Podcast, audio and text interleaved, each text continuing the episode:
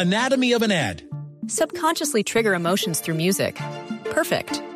Define an opportunity. Imagine talking to millions of people across the U.S. like I am now. Identify a problem. Creating an audio ad is time consuming. Offer a solution. Utilize cutting edge AI. Imagine creating all that in under 30 seconds. Well, we did to create this ad. To learn more about AI in the audio industry, download the white paper from audiostack.ai.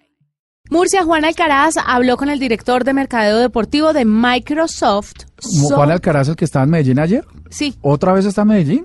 No, sino que nos dejó el informe. Ya se devolvió ayer, pero... Eh, qué viajadera los de la nube, ¿no? No, es que el Summit, ay, mijito, usted no diga nada, que usted también viaja bastante.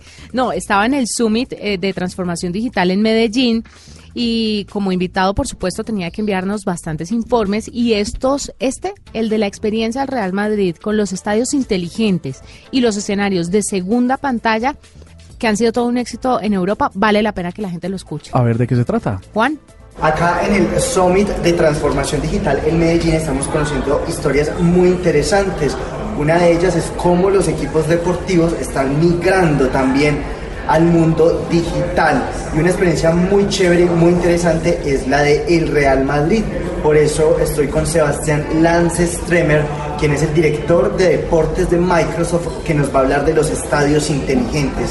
Sebastián, buenas noches, bienvenido a la nube. Y bueno, ¿qué tecnología están usando y cómo es esa experiencia de los estadios inteligentes?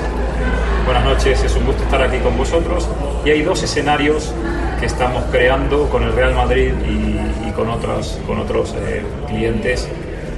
Uno es el estadio inteligente y dos son los escenarios de segunda pantalla, donde no los momentos donde no estoy en el estadio, estoy en mi casa, o esos cientos de millones, en el caso de Real Madrid, 600 millones de seguidores que le siguen a través de redes sociales, a través de las apps o aplicaciones, a través de las, eh, los sitios web, siguiendo el día a día de- del club. En el- De manera práctica, ¿qué están haciendo? O sea, ¿qué experiencia está viviendo la gente?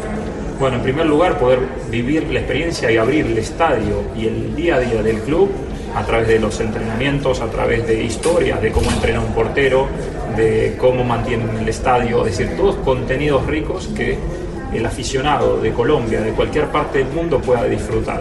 Esto por un lado. Segundo, que pueda jugar y que pueda estar cerca del estadio, por ejemplo, desde casa, puedo hacer una recorrida virtual del estadio como si estuviese ahí y puedo comprar productos y monedas virtuales para eh, vestir mi avatar, es decir, poder comprar también productos no solamente físicos sino virtuales y más participo, más monedas voy ganando, con lo cual hay un juego en este concepto. Y después dentro del estadio, que era el segundo escenario, la posibilidad de, por ejemplo, si hace una repetición, si me el gol y quiero ver por alguna de las seis cámaras adicionales que tiene el estadio, poder ver esa repetición eh, en el mismo momento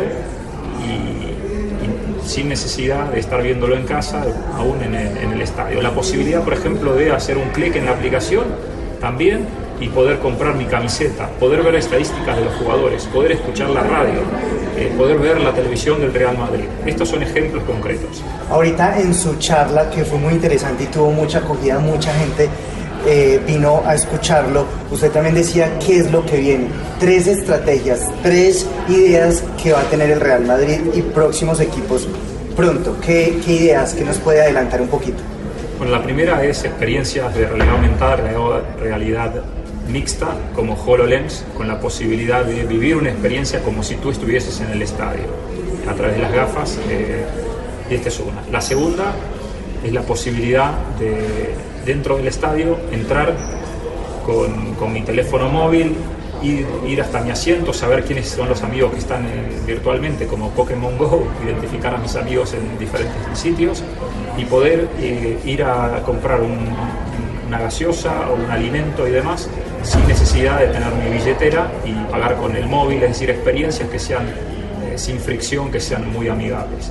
Y la tercera para los aficionados que están eh, en, en cualquier parte del mundo, que no van necesariamente al estadio, la posibilidad de acceder a contenidos ricos más allá de realidad virtual a través de bots. Son robots o asistentes inteligentes que me van a ir sirviendo y me van, vamos a activar una conversación para que me brinde información, me ayude a comprar productos, servicios y que me asesore y que entienda quién soy, qué estoy buscando y qué necesito. Gracias Sebastián. Historias, experiencias acá en el Summit de Transformación Digital en Medellín.